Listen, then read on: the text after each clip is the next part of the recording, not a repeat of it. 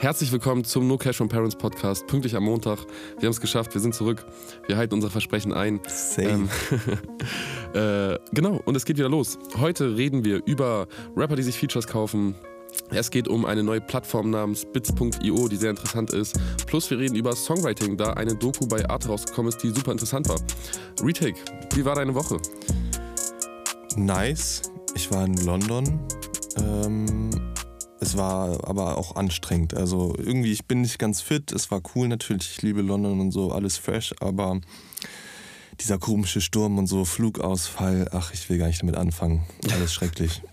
Das glaube ich dir. Ich habe dich hier auf jeden Fall in Hamburg, hast du hier gefehlt in Sessions. Ähm, aber ich glaube, wir hatten ja auch nur eine oder zwei Sessions, während du weg warst. Ich weiß es gar nicht mehr ganz genau. Auf jeden Fall muss ich mich immer noch erholen vom Berlin-Wochenende.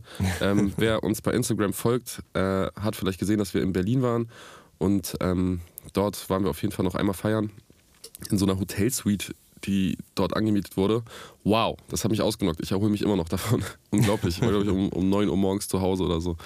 Ja, zwei Tage hintereinander auch noch, ne? Ja, ja, zwei Tage. Also es war, war zu viel. Berlin, Berlin hat mich getötet auf jeden Fall. Wir wurden bei Instagram auf jeden Fall auch gefragt, ob wir nicht mal eine lustige Studiogeschichte erzählen können. Ähm, wir haben tausend lustige Studiogeschichten von Polizeieinsätzen bei uns bis Ja, hin kann zu man alle nicht erzählen. Großfamilientreffen, die in Studios abgehalten wurden. Wir haben schon wirklich lustige Sachen erlebt. Leider können wir oft viele Sachen nicht erzählen, zumindest nicht in einem Podcast. Ähm, aber eine lustige Story ist mir eingefallen, Retake. Und zwar haben wir damals mal mit einem Künstler aus Berlin gearbeitet. Ich erwähne mal den Namen jetzt nicht, ähm, weil man auch inzwischen nicht mehr zusammenarbeitet. Und ähm, der kam irgendwann an und meinte, ey, ich weiß gar nicht mehr, Retake, wer, welchen Rapper er mitgebracht hat. Irgendjemand so aus dem Asla-Kreis war das. Aber ich habe vergessen, auch nicht wer mehr, genau Keine Ahnung. ähm, und meinte, ey, die kommen, glaube ich, aus Hannover. Ich habe keine Ahnung, woher die kamen. Meinten, die sind hier um die Ecke. Äh, können, kann er und sein Kollege vorbeikommen? Und wir so, na, na klar, kannst du, äh, kannst du hier Leute mit einladen. Äh, die sind dann aber zu zehnt gekommen. Damals unser Studio und nicht so riesig. Äh, sind zu zehnt gekommen und wir so, okay, es war schon voll. Und das waren jetzt vielleicht auch nicht so die größten Sympathieträger, die gekommen sind, um das freundlich auszudrücken. Und dann ähm, haben wir aber gesagt, ey, wir müssen hier noch ein bisschen worken. Wenn ihr wollt, geht in den Vorraum oder sonstiges. Und die sind dann nach draußen gegangen. Und wir, wir haben damals noch in so einem, wie kann man das beschreiben? Zumindest Keller? hatte auch, ja genau, wir waren in einem Keller und es ist so ein bisschen industriemäßig, aber über und, uns hat jemand gewohnt, richtig. Das heißt, man muss auch nachts, kannst du jetzt nicht davor rumschreien oder so. Und irgendwann so nach, wir nehmen da auf und ich habe die auch schon wieder ganz vergessen, gucke ich so bei, ich, bei Instagram und sehe den Stories und dann gucke ich, dass, sehe, dass sie da ein Video drehen. Also die haben einfach vor unserer Tür dann so ein Video gedreht mit so einem Bengalus und so richtig laut. Und das so eine richtige Allmann-Bar auch noch. Also so eine, so eine Billardbar, Ja, wo so ganz normale, komische Dorfleute immer chillen, die auch wahrscheinlich Kulturschock hatten. einfach ein Rap-Video vor unserer Tür gedreht. Ich kam nicht klar. Ja, das, das war auf jeden Fall eine, eine Geschichte, die, äh, die mir im Kopf geblieben ist. Ähm, wir müssen mal gucken, was man genau nochmal an Stories erzählen kann. Ja, alles Aber- andere ist, glaube ich, erstmal zu heikel. Genau, das kriegt man schon hin. Ähm, ja, äh, lass uns gerne anfangen zu reden. Ich, ich will einen sanften Einstieg haben. Es hat mich nämlich gewundert, Retake.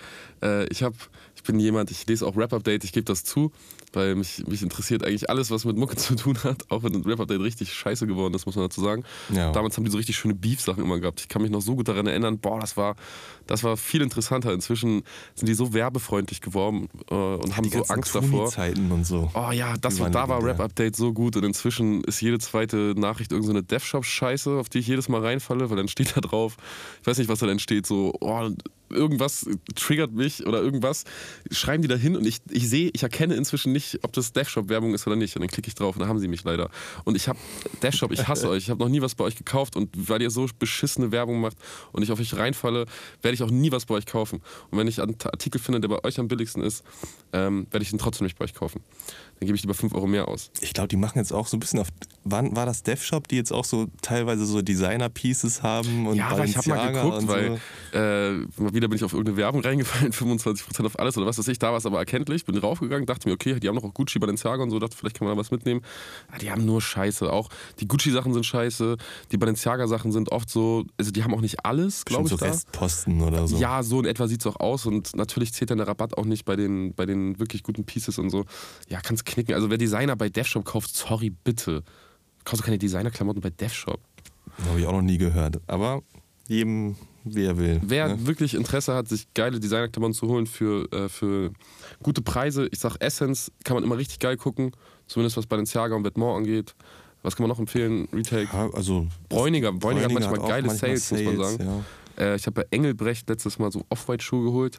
Auch unschlagbarer Preis. Ich sag, gewesen. Farfetch ist halt todesüberbewertet, aber Mhm. manchmal hat man auch da gute Deals. Das ist so, das ist da auch, glaube ich, mit Algorithmus und so teilweise die Preise und manchmal kann man da irgendwie richtig gute Deals machen, aber echt selten. Sonst ist es immer todesteuer. Wir sind voll vom Thema abgekommen zu Designerklamotten.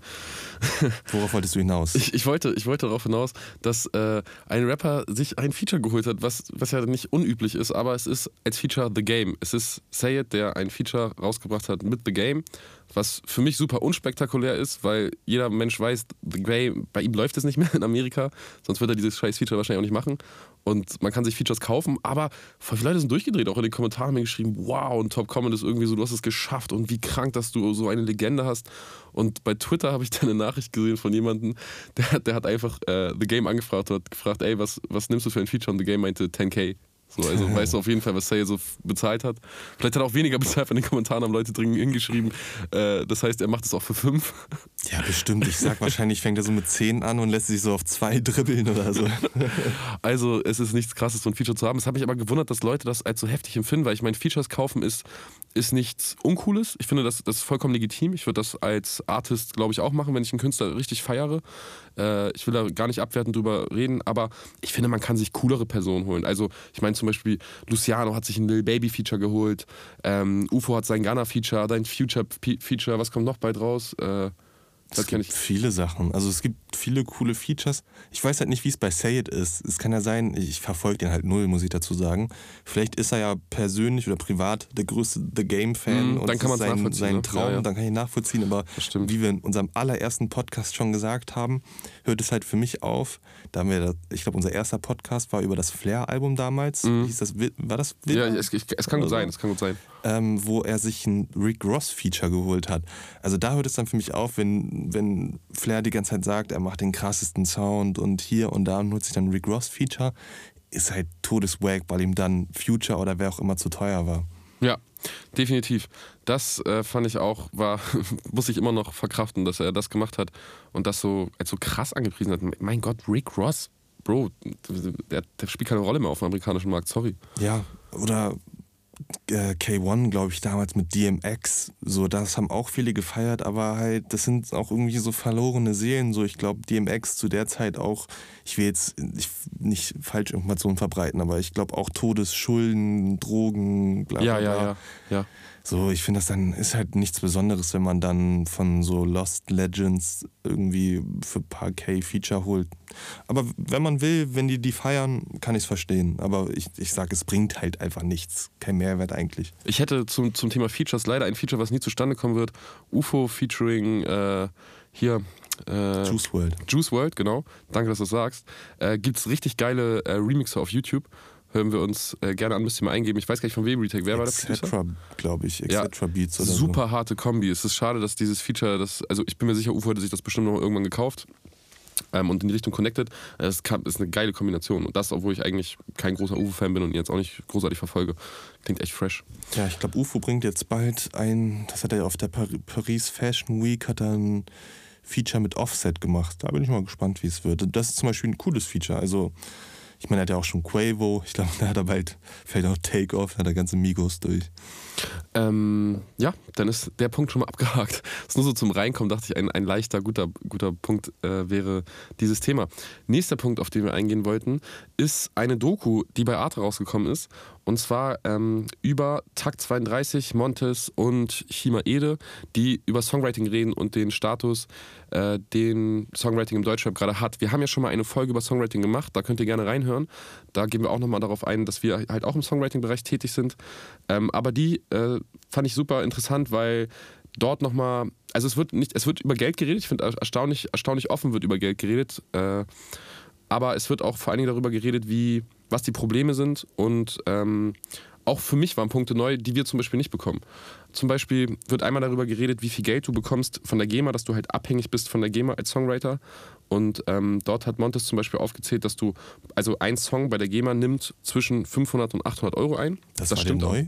Hm? Nein, das war mir gar nicht neu. Ach so, nein, nein, das ich wollte auf was so- anderes. Ich, ich hole okay. hol ganz weit jetzt aus. Okay, okay. Mach weiter. ähm, dass ein Song oder eine ganze Komposition plus Text 500 bis 800 Euro pro Million Streams sind. So, und ähm, das wird geteilt nochmal in Songwriting plus, also in Text und in dem Beat. Und dann, ich weiß nicht, ob es genau gleich 50-50 ist, Reading. Ich glaube nicht. Komposition, Komposition ist mehr wert zwei als. Drittel genau. und Text sind ein Drittel. Genau, das heißt, der Text ist sogar noch weniger wert. Und dann kann, kannst du umrechnen, wie viele Millionen Streams musst du machen, um damit wirklich Geld zu verdienen. Plus, es gibt dann natürlich noch Preise fürs Writing. Und ähm, ich habe da mal so ein bisschen mit uns verglichen. Wir sind ja damals da auch so ein bisschen reingerutscht. Ich muss auch sagen, wir machen das Ganze jetzt nicht daily, sondern ich weiß nicht, Retake, wie, wie viel schreiben wir. Also ich finde es immer sehr erfrischend, aber ich würde sagen, so zu 20 Prozent unserer Aufgaben gehört Schreiben, aber nicht. Ja, wir produzieren schon mehr als Schreiben Ja, auf jeden Fall. Auf jeden Fall. Aber ich finde es eine geile Abwechslung, es macht mir auch super Spaß. Ähm, genau, und wir haben damals, wir können ja einfach mal sagen, was wir auch genommen haben, oder? ja, es sind wir da halt so offen? Todesunterschiedlich, ja. Wir können Es- auch gerne Zahlen nennen, ja. Es ist, es ist, äh, ja, aber so in der Regel, wenn, wenn wir wissen, ein Künstler hat Budget und ähm, Label und so ist dahinter, dann nehmen wir ähm, fürs Schreiben pro Song 1,5. Das waren jetzt so die, die, die Summen, die wir in letzter Zeit bekommen haben. Und der Preis wird steigen, wenn wir noch bessere Sachen vorweisen können. Bisher haben wir jetzt, ich weiß nicht, wir haben auf jeden Fall Songs gemacht, die ein paar Millionen Streams haben, geschrieben, aber wir haben jetzt keine, wir haben jetzt noch nicht die goldene oder so. Ich glaube, wenn du ein, zwei goldene hast, dann kannst du den Preis wieder anheben. Das Höchste, was ich Safe, gehört habe, ist, dass du für einen Song 5K bekommst. Mm, kann ich jetzt nicht sagen, wer, aber das war die höchste Summe, die ich in Deutschland gehört habe für Songwriting, die du als Einmalzahlung bekommen hast. ja aber einfach nur Vorauszahlung, Genau, ne? ohne GEMA, ohne Genau, genau. irgendwas. für die Arbeit. Ich meine, du gehst ja. Ja. auch dahin, das ist anstrengend. Wahrscheinlich schreibst du auch mehr als nur einen Song. Meistens hast du, wenn du, wenn du schreibst, besteht es meist daraus, dass du ein ganzes Wochenende da bist. Das heißt, du bist dann mit einem Producer dort. Wir produzieren uns dann trotzdem meistens noch selber natürlich. Ja, ab und zu. Manchmal sind wir auch nur zum Schreiben da. Aber oft sind Sessions Ja. ein ganzes Wochenende, damit die Künstlerin oder der Künstler da einfach äh, drei, vier Songs macht und am Ende entsteht einer, der gepickt wird. So dementsprechend hoch sind dann auch die Preise, weil du die ganze Zeit natürlich am Arbeiten bist. Ähm, was mir jetzt aber neu war, Retake, darauf wollte ich hinaus, ist, dass Tack geredet hat, dass er zum Beispiel auch eine Fee nimmt, wenn ein Song nicht gepickt wird. Und das finde ich super cool, denn ähm, wir haben auch schon viele Songs geschrieben, die gar nicht rausgekommen sind. Und wir haben dafür nie Geld bekommen. Und das ich ist sag, eine, das haben wir indirekt. Weil wir, also es kommt, wie gesagt, das ist bei uns todesunterschiedlich, je nach Künstler oder Künstlerin, mit dem wir arbeiten. Ähm, wir haben zumindest sowas wie eine Tagesgage. Also wir lassen uns auch schon teilweise einfach pro Tag bezahlen, den wir da sind. Mhm, Das ist ja mhm. so ähnlich. Aber stimmt, er hat ja diese Cancel-Fee, was er meinte, wenn ein Song getrashed wird, ähm, wird er trotzdem dafür, ich weiß nicht, er hat ja keine Zahl genannt, aber kriegt er auch trotzdem Geld dafür. Ist so, ich weiß nicht, aber wahrscheinlich kriegt er auch noch Geld pro Tag, also wahrscheinlich kriegt er beides. Ist ja, cool. aber ich glaube, äh, zumindest als ich mal rumgefragt habe, vor einem halben Jahr war es noch so, dass ich da mitbekommen habe, dass das auch bei denen neu ist. Also ich, das ist bei Takt, glaube ich, noch nicht seit, seit langer Zeit so, dass der, dass der sich dafür bezahlen lässt, weil ich auch weiß von einigen Künstlern, die mir gesagt haben, nee, ich habe das damals nicht so bezahlt bei ihm, äh, als ich mal gefragt habe. Äh, aber ist ja auch scheißegal. Ich finde es super, dass die das so machen. Ich finde es gut, dass sie damit mehr nach außen gehen. Es wurde auch am Ende der Doku gesagt, ohne jetzt zu viel zu spoilern, ähm, dass das immer noch eigentlich ein undankbarer Bereich ist. Dass es sich zwar bessert, aber immer noch zu wenig ist. Und ich finde das auch. Ich finde, Schreiben ist eine anstrengende, also ich sage, ein Beat geht schneller. Wenn ich jetzt sage, wir nehmen nicht auf und so, machen, machen wir ein Beat wesentlich schneller, als, äh, als wir einen Text schreiben. Soll viel länger. Safe. Aber ich meine, es ist Plus eh so, Toplines, also, ist ja auch so ein Ding, ne? Das ist, wir machen ja auch dann die Toplines und alles Mögliche. ja, Songwriting ist undankbar, Beats machen ist undankbar. Ich sage, Die ganze Be- scheiße Industrie ist undankbar. Ja, beides ist undankbar und hat auf jeden Fall einen höheren Stellenwert verdient, weil am Ende des Tages ma machen manche Künstler gar nichts, aber haben trotzdem alles, fast alles. Also generell, die Welt ist unfair, aber so ist das Game halt und man muss es halt gut spielen. Ja, ein Punkt, den ich dazu nochmal erwähnen muss, ist auch, die haben auch gesagt, dass es manchmal das Problem gibt, dass sich halt Leute auch, also der Künstler dann selber auch mit in die Textgeber schreibt, auch wenn er nichts macht, plus, ähm, dass sie, sich dann einfach der Produzent oder so noch eintragen lässt und so, sondern dass das so verteilt wird, als ob das nichts ist und das, das ist so asozial, das ist uns auch schon passiert. Also wir haben, wir haben schon mal Sachen gehabt, die wir komplett geschrieben haben, wo ich dann eine GEMA-Anmeldung bekommen habe und dann sehe ich, dass sich dann Leute zu 100% mit einem Text eingetragen haben. Ich dachte mir so, Digga, spinnst du? Also, was für 100% Text kommst du nicht auf dein Leben klar? Ich sage, es ist normal, also ganz kurz, sorry, ich sage, es ist normal, zumindest wenn sich äh, der Künstler oder die Künstlerin so 10, 20 Prozent noch gibt, Ja. weil die oft ja schon trotzdem noch Input geben und auch Sachen vorgeben, ob es jetzt thematisch ist oder was auch immer, damit kann ich auch gut leben. Ähm, weil die ja auch vielleicht einen Verlagsstil haben wollen, dann zumindest ein bisschen Prozente Was haben. für mich aber auch kein Argument ist. Also sorry, dann hol dir einfach keinen Verlagsstil, wenn du, wenn du dich selber schreibst. Ist doch nicht schlimm. Also Na doch, würde ich auch so machen. Und Ja, ich würd's- ja, die klar, meisten- auch so machen. Also Das es ist- gibt ja schon viele, die reinreden. Oder es gibt auch welche, die machen Ja, mit Toplines. das stimmt, das stimmt. Und man schreibt auf die Toplines und so. Wie es ist gesagt, von Künstler zu Künstler abhängig. Ne? Wir, haben, wir haben Leute, die, die ähm, geben nicht mal das Thema vor. Und wir haben Leute, die schreiben gefühlt fast alles selber. Und äh, dann unterstützen du noch irgendwie mit Reim oder mit Struktur oder, oder bist halt am Prozess beteiligt. Also es gibt alles, jede Form dort. Und Ja, dementsprechend werden Prozente dann verteilt. Fair, finde ich. Hoffentlich. Bei uns zumindest. Ja. Ja, bis jetzt ist es okay. Wie gesagt, ich kann auch damit leben, wenn jemand sich 10% oder so einfach nimmt. Ich bin da eigentlich auch, sind, sind wir generell eigentlich recht gönnerisch, auch was Prozente angeht. Auch wir teilen oft einfach eh fair im Team. So, das haben die ja auch, glaube ich, gesagt, von wegen der Typ, der den Kühlschrank einräumt, kriegt auch 10% und so. So ist jetzt vielleicht nicht, aber wir sind ja meistens so, dass jeder irgendwie seinen Cut und sein Dings bekommen soll, egal ob jetzt jemand vielleicht eine Hi-Hat mehr gemacht hat, vielleicht ein Wort mehr geschrieben Ja, das hat ist bei uns oder so. scheißegal. Also die, wenn, wenn wir hier zu, zu dritt oder zu viert sind und da entsteht an dem Abend der Song und jeder hat, saß da einmal am PC und hat da irgendwie mitgeholfen, dann ist das ganz normal gefüllt, fertig. Oder halt manchmal auch nicht, manchmal kriegt der eine 10% weniger. Das, aber auf jeden Fall so, dass sich eigentlich noch niemand bei uns beschwert hat, dass wir das asozial machen oder so. Da gibt es doch auch diese Legendary ähm, Legenden, Legendary Legenden auch gut, aber diese Geschichten über Kanye West, der so äh, keine Ahnung, auch Prozente für Inspiration gibt. Ja, so, jemand ja. kommt mit freshen Schuhen ins Studio Ja. und er sagt, krank, diese Schuhe. Weil ihm ist eine Line inspiriert und eingefallen und so dadurch, Ja. ne? Ja, das ist, das ist doch geil, Digga. Deswegen stehen bei Kani manchmal bei einigen Songs irgendwie 30 Leute in den Credits. Das finde ich todsympathisch. Also, es- das fand ich sowieso, diese Credit-Sache. Digga, da kam ich manchmal verarscht vor. Wir hatten auch Künstler, mit denen wir eigentlich echt cool waren und mit denen wir ein, so ein freundschaftliches Verhältnis hatten. Und die haben am Anfang, als wir noch nicht No Cash waren, sondern so Retake und ich zusammen, und wir haben einen Beat gemacht mit einem Sample Maker oder so, dann haben die sich geweigert, drei Leute hinzuschreiben, weil die gesagt haben, ja, wie sieht denn das aus? So drei Producer. Die denken dann nachher noch, ich schreibe mich selber und so. Wie ich mir auch dachte, Digga, wen jucken denn die Credits? Da guckt doch keiner rein, außer Leute wie wir, die mit der Musik zu tun haben und sich gegenseitig Respekt geben, dass man halt gesehen wird. So. Also, Das ist auch das Normalste der Welt, wie gesagt, in, in Amerika oder bei Pop, gerade Pop-Produktionen und so, da sind immer so viele Leute beteiligt. Guck dir mal ein Justin Bieber-Album an oder keine Ahnung, was für ein Album. Das ist das Normalste der Welt, dass viele Leute mit dran wirken und ist ja sogar eher gut, weil meistens entsteht ja wirklich was Besseres, wenn man viele Einflüsse hat. Manchmal auch nicht, muss man dazu sagen. Zu viel, oder wie ist es, zu viele Köche versalzen die Suppe oder irgendwie so. irgendwie so, Scheiß. ja, ja. Ich bin richtig, Also- ich bin richtig schlecht in Sprichwörtern. Ne? Ich sag die Ich bin ständig falsch. Ich sag immer falsch. Und so. Er ist recht schon so deutsch. leise.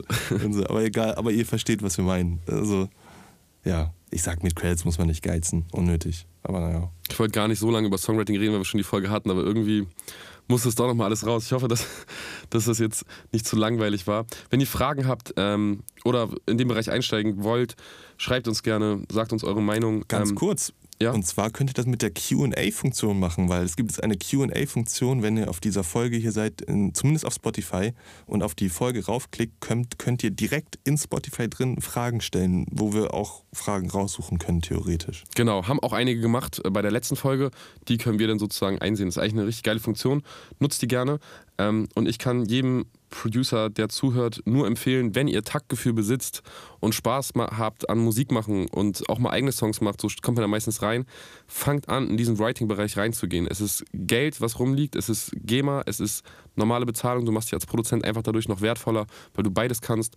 Und ähm, auch wir werden das weiter verfolgen. Ich habe nach dieser Doku richtig Bock gehabt, dass ich, ich so lange gar nicht mehr in die Richtung gesucht, überhaupt, dass wir wieder mehr schreiben, dass wir jetzt wieder mehr schreiben. Äh, weil für mich auch immer mal angenehm, was anderes für den Kopf zu haben. Strengt nochmal andere Gehirnzellen an, mäßig. Ja. Äh, nächstes Thema. Sehr interessante Plattform ist rausgekommen. Retake, vielleicht kannst du die Einleitung machen. Ich glaube, du bist ein bisschen mehr drin, denn du hast mir das erklärt und ich, bin- habe es gecheckt. Ich bin auch nicht so krass drin und die Plattform ist auch noch nicht draußen. Mhm. Äh, aber das ist Bits.io heißt die. Ähm, können wir ja vielleicht auch verlinken in den Show Notes oder so. Ähm, ist noch nicht draußen, ist aber angekündigt. Ich habe gehört von den Amazon Music Chefs oder Ex-Amazon Music Chefs, ich weiß gar nicht genau. Auf jeden Fall steckt da Budget hinter und Investoren und alles. Ich habe das eigentlich äh, kennengelernt, weil es angeblich in so eine NFT-Richtung gehen sollte, aber ist es doch nicht so ganz. Aber generell geht es einfach darum, dass ähm, Fans oder Fans oder Privatinvestoren in Künstler investieren können und Anteile von Projekten erwerben können, quasi. Und ähm, jetzt mal als Beispiel, ich glaube tatsächlich, die ersten, die jetzt droppen, sind Luis, Negativ OG und Young Mufasa und noch irgendjemand, den ich jetzt vergessen habe, es tut mir leid. Aber zum Beispiel droppt Luis einen Song oder ein Album.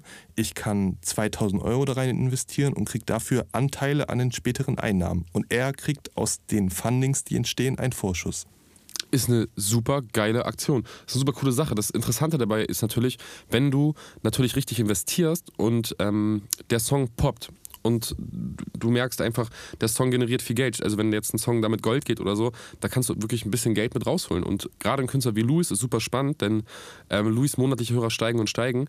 Und ähm, ich sage ihm eine gute Zukunft noch voraus. Also der ist noch längst nicht auf seinen Peak angekommen, glaube ich. Der ist jetzt schon bei 600.000 monatlichen Hörern. Seine Streams sind brutal.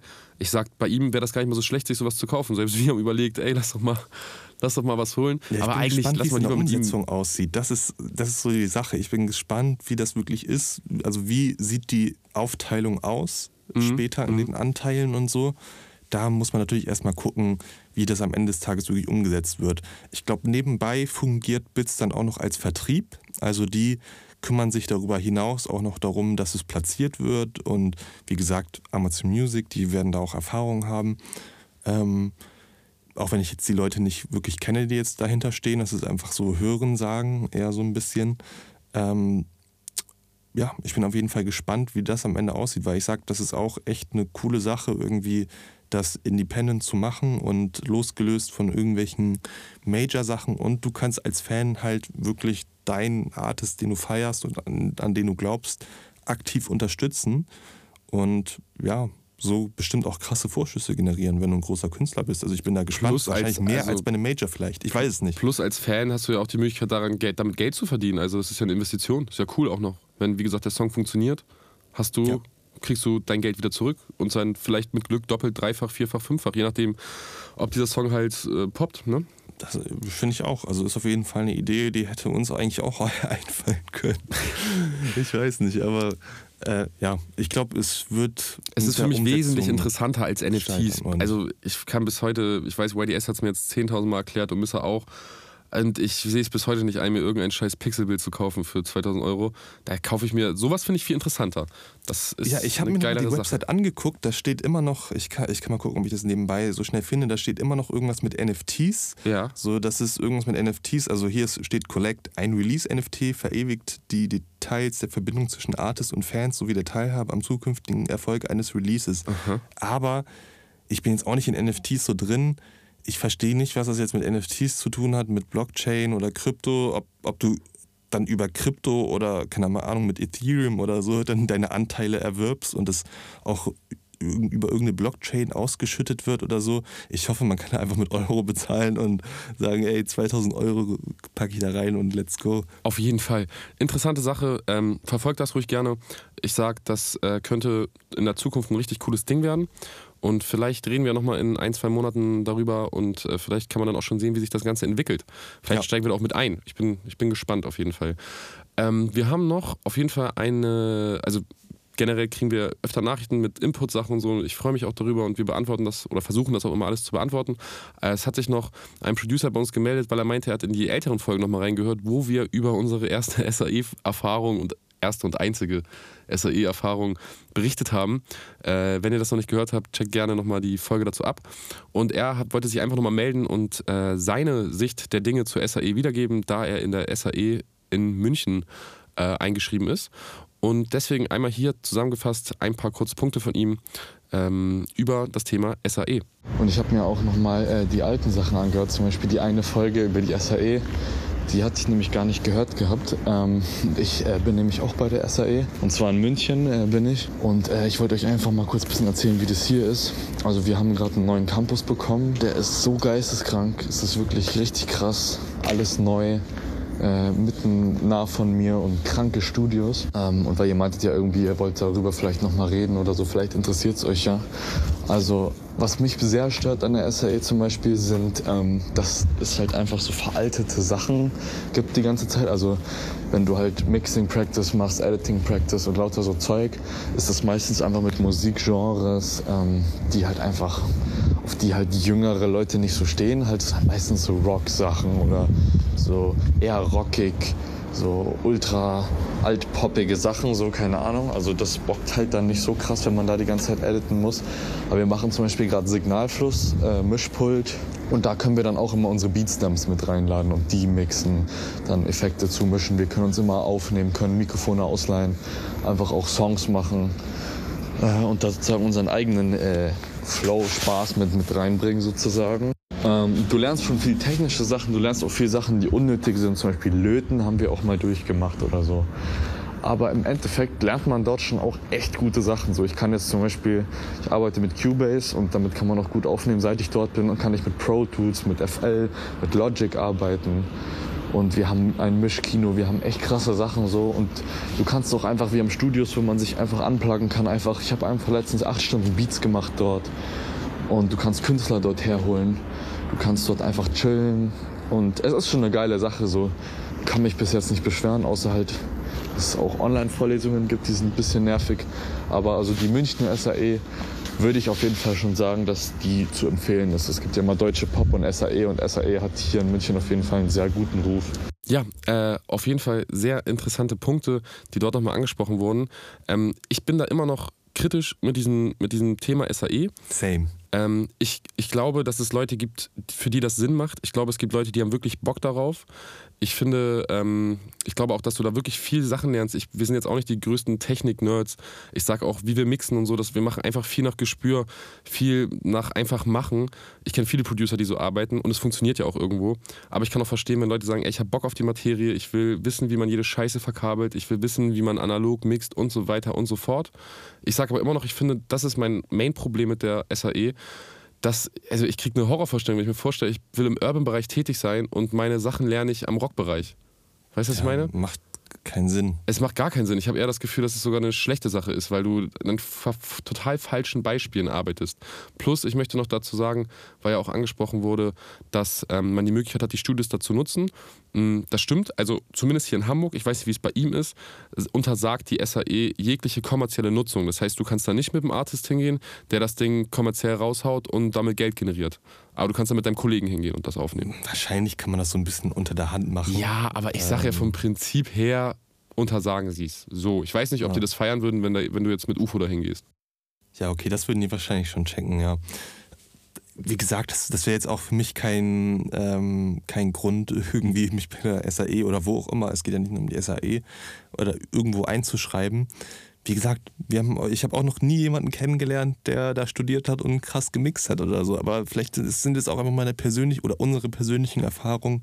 Vielleicht gibt es ja auch richtig kranke Dozenten da, also ich, äh, er hat, er hat ähm, noch erwähnt, dass ähm, er auch andere Producer kennt, die dort waren und auch gesagt haben, ey, das macht Sinn. Zum Beispiel Beats by A meinte, er hat da sehr, sehr viel gelernt.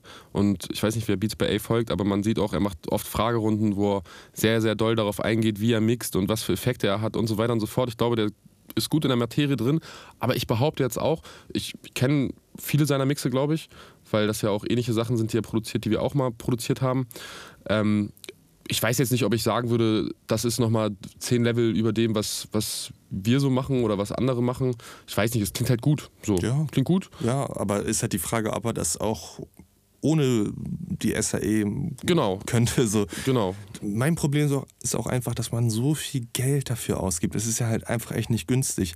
So, es wäre was anderes, wäre es ein normaler Studiengang, in dem man sich einschreiben kann, keine Ahnung, Uni Hamburg oder wo auch immer, dann wäre es fresh aber dadurch, dass es dieses Private ist, die natürlich auch auf Profit logischerweise aus sind, du, keine Ahnung, 10, 15, 20.000 Euro bezahlst, da, also ich sehe den Mehrwert einfach nicht da drin. Also ich, ich hätte auch gesagt, das Geld hätte ich lieber in ein Studio gesteckt. Weil ich sage, weil wir auch oft gefragt werden, wie kommt man an Placements ran? Ich sage, Studio ist das Beste, was du machen kannst, um zu placen. Einmal, weil ja. du die ganze Zeit ungestört arbeiten kannst. Zweitens, weil immer irgendwelche Artists irgendwo sind. Ähm, und aufnehmen wollen. So, wir wurden damals zum Beispiel, also manchmal wirst du einfach angefragt. Wir wurden damals mal angefragt, als Ghana hier war in Deutschland, wurden wir einfach, weil wir ein Studio haben, angefragt, ey, kann Ghana danach zu euch kommen? Wir so, ja, natürlich kann Ghana zu uns kommen. Und wie ist es passiert? Das ist eigentlich auch eine lustige Geschichte. Und dann kam UFO an und hat sich Ghana aus Hamburg geschnappt und hat ihn mit ins Studio genommen. Ich war so traurig. Wir sind sogar schon ins Studio gefahren. Ich dachte, Digga, what the fuck, Ghana kommt gleich Ja. und so. Ich bin durchgedreht.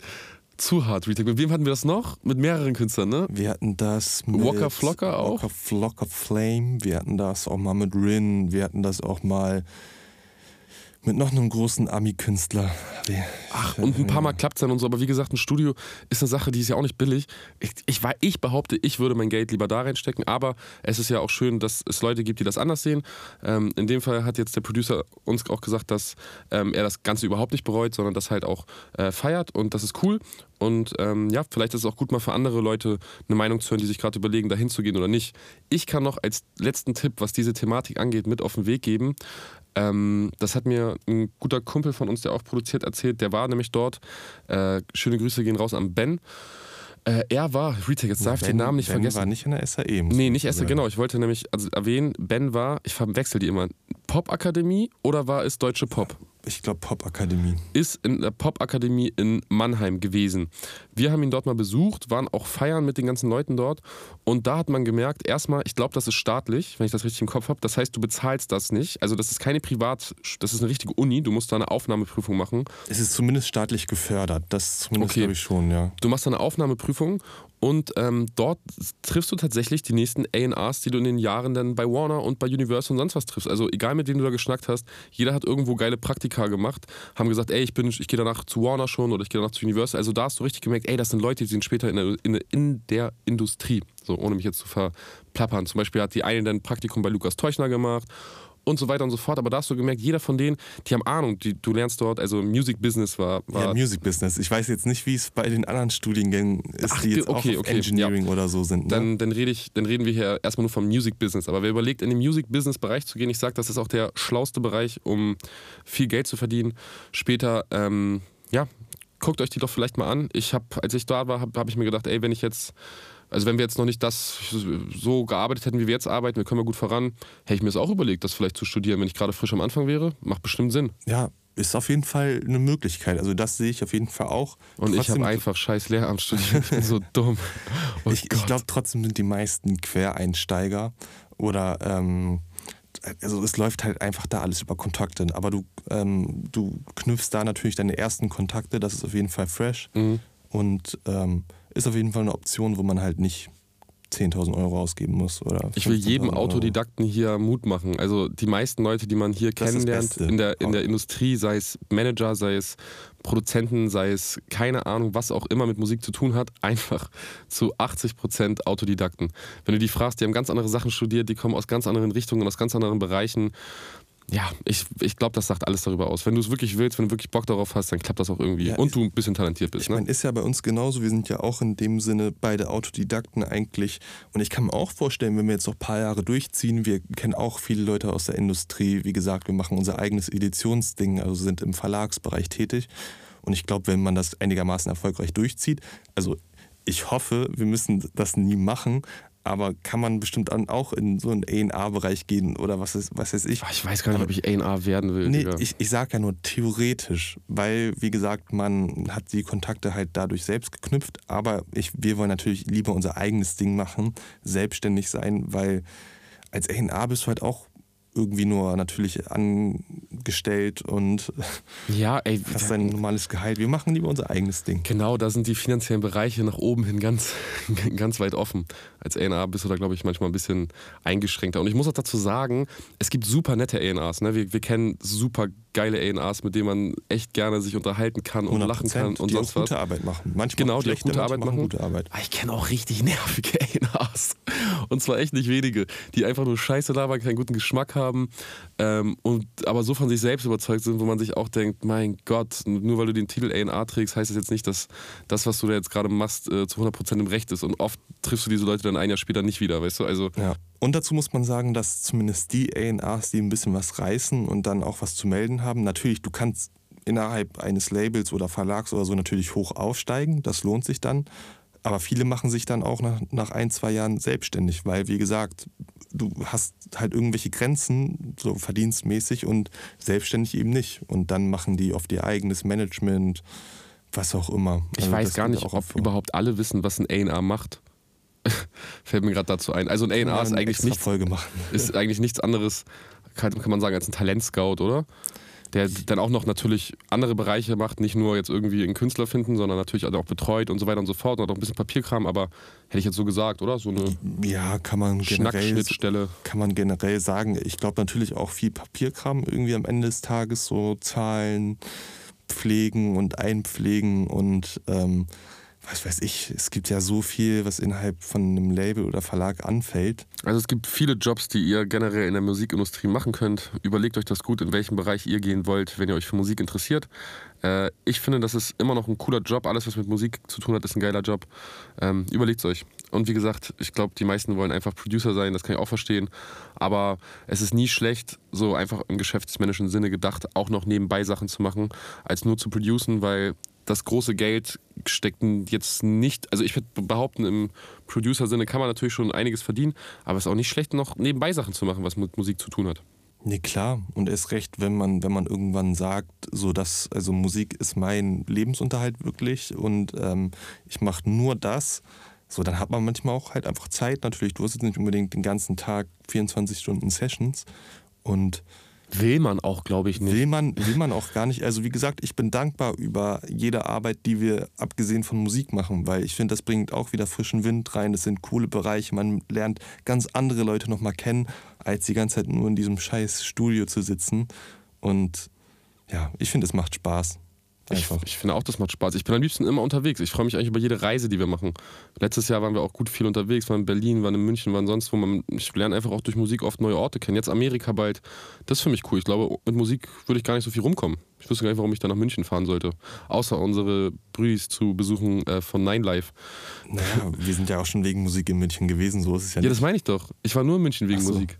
Nee, ich dachte, du hast so gesagt, du würdest, wenn du nur Musik machen würdest, nicht so weit, so viel rumkommen, sondern man muss noch anderes Business machen. Habe ich das falsch verstanden? Ach so, nein, nein, nein. Ich meine, ohne Musik würde ich nicht so, wäre ich nicht so weit, viel rumgekommen wie Nee, ja, safe. ich bin. Das, ist, das, stimmt mag ich immer gerne. Wir sitzen auch viel in der Bahn und so. Eigentlich, eigentlich feiere ich das. 100 Ich fühle das Prozent.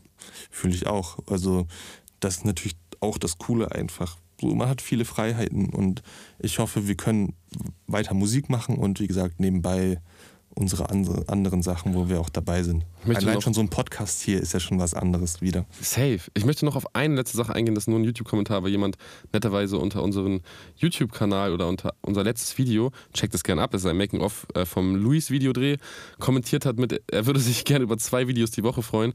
Ähm, das finde ich richtig cool und super nett, aber ich habe schon Burnout gehabt von diesem, von diesem einen Video die Woche vom Schneiden. Ich kann nämlich eigentlich gar nicht schneiden und Videos und bei mir dauert das ewig lange, dass ich jetzt schon keinen Bock mehr habe und Chim mich erstmal aufbauen musste und gemeint hat, so, sobald seine Studiumphase da äh, ein bisschen entspannter geworden ist, äh, dreht er und schneidet. Dafür bin ich sehr dankbar, denn ich habe ja, ich hab auf gar keinen Fall Bock, zwei Videos die Woche zu, zu Ja, schneiden. Zwei Das ist Videos echt nervig. Ist, zwei Videos. Ich würde sie drehen, aber nicht schneiden. Ja, es ist einfach zeitlich schwer und auch, ich sag, contentmäßig wird schwer für uns jetzt zwei, zweimal die Woche irgendwas Ich glaube nicht in Amerika. Das können wir sogar vielleicht machen. In Amerika. Ja, okay, Amerika ist jetzt was, was anderes, weil, weil, weil da so viele Sachen passieren, die hier nicht passieren würden. Da kann man das bestimmt machen, aber jetzt auch gerade, wo wir jetzt, wenn wir jetzt hier in Deutschland sind, so, weil, wie gesagt, weil wir dann Sessions haben, irgendwelchen anderen Business-Kram und so, das kann man ja alles nicht als Video verarbeiten. Und ich will lieber ein gutes Video bringen als zwei mittelmäßige, sage ich mal. Ja, das kann ich verstehen. Sehe ich ja nämlich genauso. Äh, wir nähern uns dem Ende. Ich habe auch gemerkt, ich habe das Gefühl, heute haben wir uns verlabert, aber ist eigentlich nicht schlecht. Ich, ich finde das gut, wenn wir mal wenn wir einfach mal nur uns verlabern. Ähm, Ach, alles gut. kommen wir zum Song der Woche. Ich habe meinen schon, ich fange an, bevor du mir den wegnimmst. Ich glaube, oh nein, du nimmst mir weg. Es ist, es ist ein bisschen Eigenwerbung.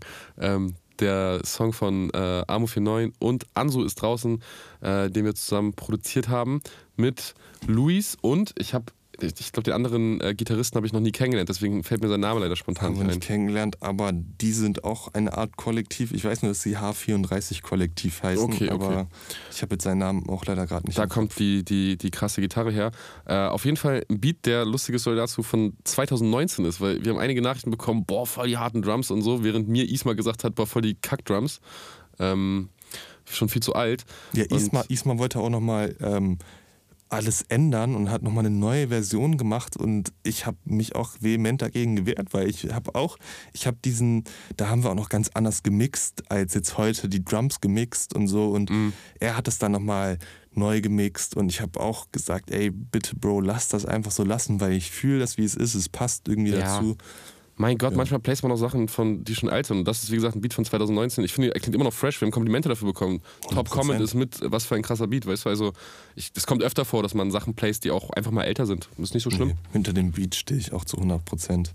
Also, Isma, hast du das gehört? Spaß. Ähm, ja, Retake, was ist dein Song? Ähm, mein Song ist.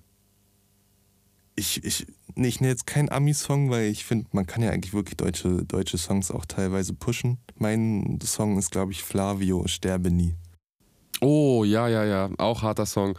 Ich hätte nicht gedacht, dass du mich mit Flavio überzeugen kannst, aber er, ich finde ihn fresh. Ich muss sagen, ich mag die Videos, er hat ein cooles Outfit, ähm, Habe ich letzte Woche schon Flavio gesagt? macht coole Hooks. Äh, Ich glaube nee, nicht. oder letzte Woche hast du Indigo gesagt. Stimmt, habe ich Indigo gesagt. Ja, nee. Nee, dann, ja, Flavio, Sterbe nie, harter Song, finde ich. Ich war sehr überrascht, dass, äh, dass ich auf einmal das Lucray-Tag gehört habe. Hätte ich gar nicht gedacht, dass Lucray äh, ihn produziert, aber es ist ja, ist ja cool. Ja, passt gut. Ich sehe gerade, ähm, wir haben jetzt äh, Sonntagabend, Freitag ist da rausgekommen, 22.000 Streams. Ja, das ist ja, ist ja nicht, nicht schlecht. Nee, Flavio, wie gesagt, hat 40.000 monatliche Hörer, haben, glaube ich, auch noch nicht viele auf dem Schirm. Wurde jetzt gerade bei Atlantic Records gesigned, also Warner, das Dependant dazu, beziehungsweise gibt es ja schon in Amerika, gehört halt zu Warner, haben die jetzt in Deutschland aufgemacht und ich glaube, er war nach Young Huren das zweite Signing. Ja, wir, die das wollten ja noch einige andere haben. Ne? Wir kennen ja auch viele Leute, ähm, die zu Atlantic gehen sollten, aber es hat nicht geklappt. Ähm, aber ja, das, da kann man vielleicht Ja. irgendwann anders mal darauf eingehen. Äh, vielen, vielen Dank fürs Zuhören, wenn ihr es bis hierhin geschafft habt. Ähm, es hat sehr viel Spaß gemacht. Äh, abonniert unseren YouTube-Kanal, ich kann es nicht oft genug sagen. Und ähm, Gebt fünf Sterne. genau. Also hier für einen Podcast Stellt und uns- Apple. Apple, ich habe gehört, Apple ist sehr wichtig. Und ja, Warum dann stellt uns coole Fragen. Ich habe auch keine Ahnung, warum. Macht es einfach gerne. Wir freuen uns darüber. Und äh, habt ein, eine wunderbare Woche. Vielen Dank Ciao. fürs Zuhören. Ciao.